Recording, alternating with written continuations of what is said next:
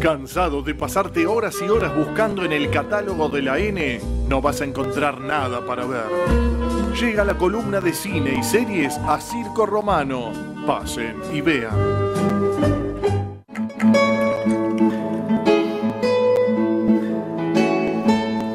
Última columna del año. Última columna para siempre, quizás. ¿Quién lo sabe? Por ahora, última columna del 2022. Como siempre, los premios más random, más arbitrarios posibles. Más bien dicho, lo que a mí más me gustó del 2022 Awards. Bienvenidos, mis amigos. Gracias por estar acompañándome en este momento. Gracias a ti.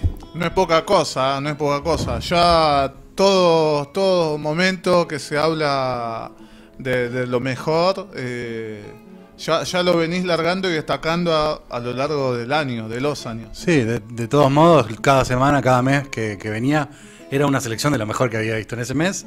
Simplemente eligiendo, bueno, como siempre, a dedo total. Y un poco como excusa para hablar de algunas cosas. Este, estos son mis premios del año. Y el primero lo dejo vacante. Me parece que este año eh, fue un año negro para la televisión, para las series. Me parece que no hubo ninguna serie que mereciera ser premiada en esta ocasión. Así que no traje ninguna serie. y punto. Así, de polémico. Sí, no, hablando en serio, me parece que fue un año muy flojo, que la pelea entre las plataformas eh, dio como resultado un año sin, sin, sin obras maestras en lo que eh, a series se trata. Hubo algunas, ya hemos comentado, algunas cosas, hubo algunas que nos gustaron, que después se desinflaron, pero creo que ninguna cruzó esa barrera o rompió ese, esa, es- esa marca que, que- veníamos teniendo todos los años, porque realmente estábamos viviendo en la época dorada de la televisión, pero a veces la pelea por el dinero hace también que, que- que esa, ese, ese vil eh, negocio se derrame por sobre el arte. Y bueno, creo que el 2022 va a ser recordado como uno de los años más flojos. Vale ver eh, las... se ¿no? Vale ver las nominaciones de los premios a la televisión, los Golden Globe, los Emmy para el año que viene. Este, muchas de las cosas uno ni las vio, no sabe ni quiénes son. Y bueno, me parece que es eh, mejor que lo olvidemos y lo dejemos atrás. Yo estaba buscando acá, solamente para, para meter ahí el dedo en la llaga. eh, ¿Severance es de este año? Sí, Severance de Severance este este año. año. Podríamos ponerla, podríamos ponerla junto con otras. Con The Staircase. Hay gente que le gustó la de los. La de Game of Thrones, a otros que le gustó del Señor de los Anillos. Casi todos se van a quedar sin laburo el año que viene, todos estos, porque quien manda es Don Dinero. Y bueno, este, muy, muy lindas, muy buenas todas las series, pero aparentemente este, solo han resultado un gasto para sus productores. Muchas se están replanteando seriamente continuar, este, han pegado volantazos, echado gente. Un año bastante raro. Plataformas que han desaparecido series. En estos días desapareció gran parte del catálogo de HBO. Este, un año oscuro. ¿Qué vas a decir, Pablo? No, no, me, me colgué, digo, a mí me, la última que puedo decir que vi y que dentro de todo me gustó porque, bueno, me, me- me tiré un poco a la nostalgia y tiene algunos recursos que están muy buenos, es la, la de Merlina, Wednesday, la última del catálogo de la N. eh, nada, me- tenía cosas que me sacaba de risa. En un momento aparece el tío Lucas y ya toda la mierda. Pero... mm, ¿Qué, pero la nueva, nueva? Nueva Sí, sí, sí, sí, sí, esa, esa está fresca, pero mm, sí, no puedo decir que hubo nada tal cual que la Además, rompió, ese- que me voló la cabeza. Ese tipo de series quisiera ver en dos meses. ¿Cuánta gente se acuerda? Basta ver en Halloween los disfraces de el juego del calamar. Ya nadie se acordaba del juego del calamar dos meses después eh, en Halloween. Y bueno, un poco en esa, en esa tesitura es la que vivimos. Veremos qué pasa el año que viene. Veremos cuáles son las plataformas que tenemos el año que viene. Quién se casó con quién, quién se peleó con quién, quién se divorció, quién cerró las persianas y, quién se queda con, con gran parte de la atención de la gente que cada vez está más dispersa, más dividida. Y creo que cada año estos tops, estos premios, estas elecciones caprichosas que todo el mundo hace, las revistas, los medios, etcétera, demuestran que cada vez los nichos son más grandes, que la gente ve cosas más diversas. Si vos ves los números del Inca, de cómo se dividió la venta de entradas este año, muy pocas películas este, mm, superaron la, la- la barrera del millón de, de espectadores, que solía ser una, una barrera bastante fácil de franquear. Este año solo dos que vamos a mencionar en este listado que les traje hoy. Bueno, continúe, comience. Vamos a arrancar con lo, con lo mejor de Argentina. La mejor película del año, creo que en esto estamos todos de acuerdo, todos los que la vimos, los que la deben deberían verla, porque creo que es la película que más gente vio en todo nuestro país. ¿El nombre es con números? El nombre contiene el país y un número. Ah, creo que doy, ya esa, sé. doy esa pista nada más. Eh, justamente la última vez que aparecí al aire en este programa fue mandándoles un mensaje de San Martín de los Andes, donde vi esta película en un cine clásico antiguo, eh, con un montón de gente de allá de San Martín que me, me voló la cabeza, me encantó. Obviamente estoy hablando de Argentina 1985, que fue la película más vista de todas las películas, no solo de las películas argentinas, sino de todas las películas, la más vista del año en los cines argentinos, con más de un millón, apenas más de un millón de espectadores que la vieron en las pantallas. Todavía está en- disponible en un montón de, complejos y a la vez hace varios meses o, varias semanas que ya está también en, Amazon para los que tienen Amazon y en las páginas amigas este, que, todos conocen. Eh, creo que es eh, un hito para el cine argentino. Hacía muchos años, desde Relatos Salvajes, que una película argentina no lideraba las ventas en, en el cine. Creo que la película, justamente con esta, ¿se acuerdan de esta pelea Sí, con, sí, la- con las grandes a- cadenas a y demás? consultar sobre Y eso. aún así este, logró hacer un año maravilloso y que lo va a cerrar con todo, porque estamos mucho con el Mundial, pero en esta semana se, se comentó también que la película está nominada a los Golden Globes, a los Critic Choice Awards en Estados Unidos como mejor película de habla no inglesa, y que es la candidata argentina para los Oscars, que si va bien un poco toda esta temporada de premios, es una fuerte candidata a estar entre las cinco, que finalmente, imagínense, ¿no? si ganamos el Mundial y el Oscar el mismo año, hay que cerrar todo. loco. Hay que cerrar todo. Así que la mejor película nacional, Argentina 1985. El que no la vio, ni me lo diga. Ni me lo diga. ya- ya- Vaya mañana. mañana no, yo sé que no está buen día para ver películas. La semana que viene, la otra, Navidad, en enero, en las vacaciones, pero véanla, porque es una, realmente es una película este, que es inolvidable, que será inoxidable, eh, que durará por siempre y que, es un hito absoluto en la historia del cine. Argentina 1985 yo veo que va girando, ¿no? En un circuito eh, de cines, quizás alternativo, no sé si será esa la palabra. Pero, por ejemplo, no sé si sabías, Víctor, que el sábado pasado la proyectaron en el cine York, en, ahí en Olivos, ¿eso o sí, San Isidro? En Olivos, sí. Hicieron dos funciones con entradas gratis, había que ir ahí a, a retirar la entrada. Eh, nada, eso, estén atentos porque la película sigue girando más allá de estar ahí en, en Amazon. Sí, y además tuvo un hermoso recorrido por todo el país. Creo que fue una película que revitalizó un montón de complejos pequeños que estaban siendo devorados por las, por las grandes corporaciones y que aprovecharon este envión que la película realmente que todo el mundo se volcó a las salas.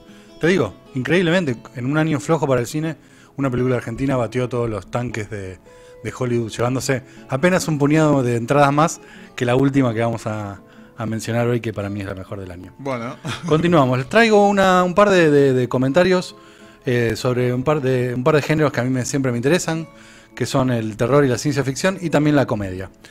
En cuanto a la comedia, para mí la mejor película del año eh, fue Licorice Pizza, la última de Paul Thomas Anderson, que hace una semana ya está en Amazon, que es una película hermosa. Paul Thomas Anderson es eh, definitivamente uno de los mejores directores de, los últimos años. Tiene un montón de películas buenísimas, entre ellas Magnolia, Petróleo Sangriento, realmente tiene una carrera maravillosa. Y en esta Licorice Pizza, que el título y el póster no atraen para nada al público, para mí logró la mejor comedia romántica de todo el año y, y una de las películas que a mí más me gustó. Además tuve la suerte de verla en cine con un amigo querido que cada tanto viene a la ciudad y nos despachamos viendo una película y así que la recordaré por siempre. Ustedes anótense el nombre porque es totalmente olvidable, Licorice Pizza. Vayan y búsquenla en Amazon, también los que tienen Flow está para, para alquilar ahí. no sabía que era comedia romántica. Sí, es una, sí, sí, es realmente es una comedia romántica, sí. De unos pibes muy jóvenes. Es también eso que se llama Coming of Age, que son películas en las que sus protagonistas crecen. No, es deliciosa, realmente vayan a, a verla corriendo. La miraremos entonces. También en Flow está para alquilar lo que fue para mí la mejor película de ciencia ficción y el mejor director del año. Estoy hablando de Nope, la última película de Jordan Peele. Jordan Peele, un abonado de esta columna. A mí me gustan todas sus películas, Huye, As, eh, siempre la en boca. Es, un, es uno de, las, de los directores negros más importantes de la historia del cine y de la actualidad. Y eh, dejó un poquito el terror para venir con la ciencia ficción. Una película de cositas que suceden en el cielo, para no, no spoilear demasiado. Muy fuerte, muy buena, muy creativa, muy diferente a todas las películas que han salido este año. Se llama Nope, como quien dice no, Nope. Y el único lugar en el que está para ver, aparte de los que tienen Apple, que son cuatro, y, ninguno está escuchando el programa en este momento. Está para alquilar en Flow, que, que es una plataforma que, que algunas personas tienen y que tiene esa posibilidad de alquilar por muy pocos pesos algunas películas de estreno. Y finalmente, en cuanto al terror, una de las películas que a mí más me gustó este año contiene también la mejor actuación. Se trata de Pearl, la segunda película de Ty West de una trilogía de, terror que arrancó este mismo año. A principio de año sacó la película X, que era sobre una actriz porno. Y unos meses después sacó la secuela que se llama Pearl, que es de algún modo una precuela y es todavía mejor que su película original, X. Entonces los mando ahí a Torrent, a la esquina de Torrent y Beiró, a descargarse Pearl para ver también la actuación de Mia Goth que protagoniza las dos películas y en las dos películas hace dos papeles diferentes y la rompe toda. No la van a escuchar nombrar en los Oscars y demás porque ustedes saben que el terror siempre es esquivado por los premios, pero para mí realmente se llevó eh, todos los premios este año. Pearl, anoten. Bien, bien. Para no ser injusto con las plataformas, también eh, elijo la que para mí fue la mejor película de plataformas. Estoy hablando de películas producidas por las plataformas y estrenadas solos ahí, solo ahí. Increíblemente traigo algo de Netflix. y se trata de Blonde, esta especie de película. No, es- no es una biopic, pero es una película sobre Marilyn Monroe, protagonizada por Ana de Armas y dirigida por Andrew Dominic, que me pareció una obra maestra durísima, bastante dura, este, pero bueno, muy realista también, tratando de describir algunos de los momentos más oscuros de la gran Marilyn, que es un, un ícono del cine y que tuvo una vida realmente de mierda. Y todo eso se puede ver en Blonde. Y justamente Ana de Armas, que es una actriz cubana bastante conocida, este, los que vieron la última Bond, es la, la chica Bond de esa película, la rompe toda haciendo de Marilyn. A mí me, me gustó mucho y está disponible en Netflix. Vean la Copa Ciencia porque dura casi tres horas. No, no la tenía esa en registro en la cabeza. Sí, sí, es, es muy buena película. Tuvo algunas polémicas porque, bueno, toca temas obviamente que, que siempre levantan suspicacias. Eh, además la dirige un hombre con el cual el- la perspectiva eh, sobre los, los temas personales de Marilyn son los de un hombre, pero me parece aún así interesante para verla y discutir al, al respecto. Es larguita. es Sí, larguita, sí, sí, ya bueno. aclaraste casi tres horas, pero son, bueno. son tres episodios de una hora. Ahora que se viene un fin de semana para pasar ahí tiempo, miren, miren. Y continuando, hace poquito fui a visitar a mis amigos del Festival Rojo Sangre, el clásico festival de cine de terror bizarro y fantástico de la ciudad de Buenos Aires. Edición número... 23, Pa. siempre un año más que el año en el que estamos. Hmm. Edición número 23, Vars 23. A veces confundo porque si Vars 23 es el año que viene, no, es este año. Estuvo muy buena, rompieron todos los récords de público, a pesar de haberse eh, hecho durante el Mundial. Fue durante la primera ronda del Mundial. Pero bueno, al, arrancar las películas a las 4, ya justo coinciden con el último partido, le salió redondo porque nunca fue más público al Festival Rojo Sangre que este año. Un montón de películas argentinas muy buenas, latinoamericanas, de todo. Lo que más me gustó fue la película de cierre, que fue además un premio, un regalo que nos dio el festival a los que fuimos mucho, porque fue una película anunciada así sobre, sobre la marcha, no formaba parte de ninguna competencia, sino que era un preestreno de una película que recién ahora está saliendo en los cines. Y se trata de la última película de Luca Guadagnino, un director italiano muy interesante que había hecho Call Me By Your Name y que había roto todo, todos los rankings con esa película y que después hizo la, la versión de Suspiria de 2018. Y ahora hace esta película que se llama Bones and All, que es una comedia romántica de caníbales. Un género muy extraño. Interesantísimo. Muy interesante. Protagonizada por Timoteo Chalamet, también conocido como eh, Timothy Chalamet, el actor este francés tan, tan conocido ahora, y una chica nueva que, que se destaca en su papel, su primer papel, en una película rarísima, extrañísima, clásica buddy movie que sucede por distintas distintos estados de Estados Unidos, una parejita que va forjando su vínculo, con la particularidad de que el tema es el canibalismo. Impresionante, muy dura, muy, re- muy, muy, es difícil decir muy realista, pero muy realista. Eh, original el punto de vista, ¿no? Muy en sorprendente. Sí, sí, sí, muy sorprendente. Difícil, me imagino alguna señora que caiga por sorpresa a ver la última de Luca Guadagnino, pensando que va a ver Call Me By Your Name, y se encuentra con una película muy parecida, pero con caníbales.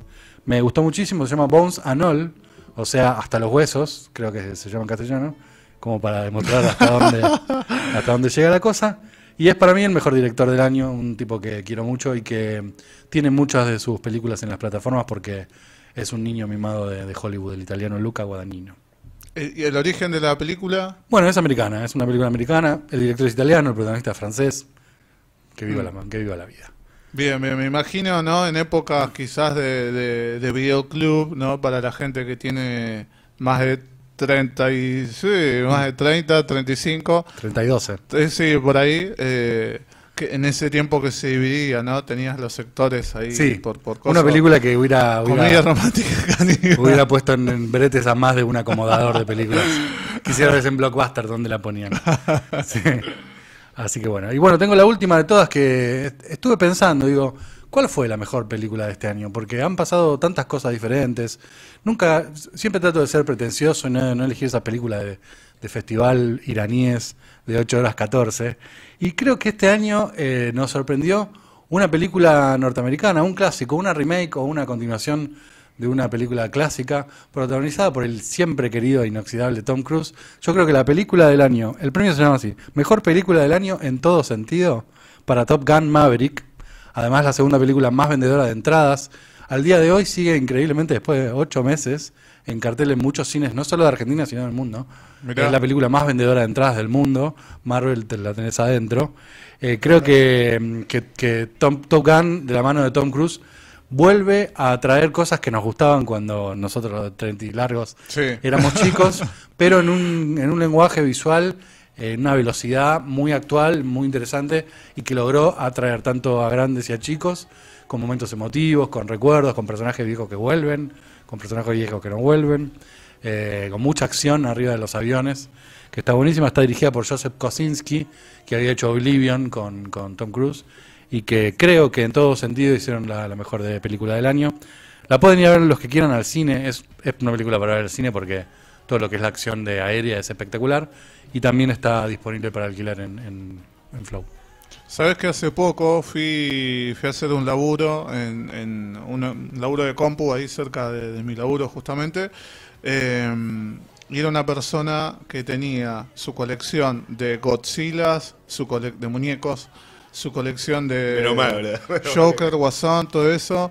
Eh, tenía los una locura, tenía los dinosaurios estos de las últimas de Jurassic Park, que estaba Blue y no sé, una, una cosa. Y tenía unos aviones eh, recolgados, ¿viste? Y yo, bueno, porque tenía que hacer una cosa bastante larga, le pregunté y me dice, no, ese avión eh, eh, tiene que ver con Top Gun Maverick. ¿La viste?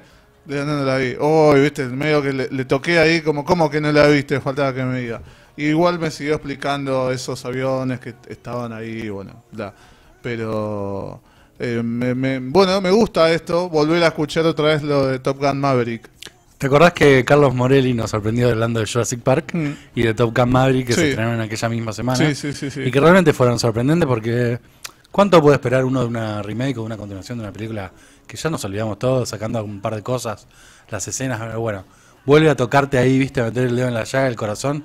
Y además creo que es esa, bueno, no en vano nos pusimos de acuerdo casi más de un millón de argentinos para ir a ver eh, esta película al cine y creo que es de esas muy pocas que hoy por hoy podés agarrar a cualquiera que pase por la puerta del cine, meterlo y que la pase bien y que sea una película para todos. Ya no existen esas cosas.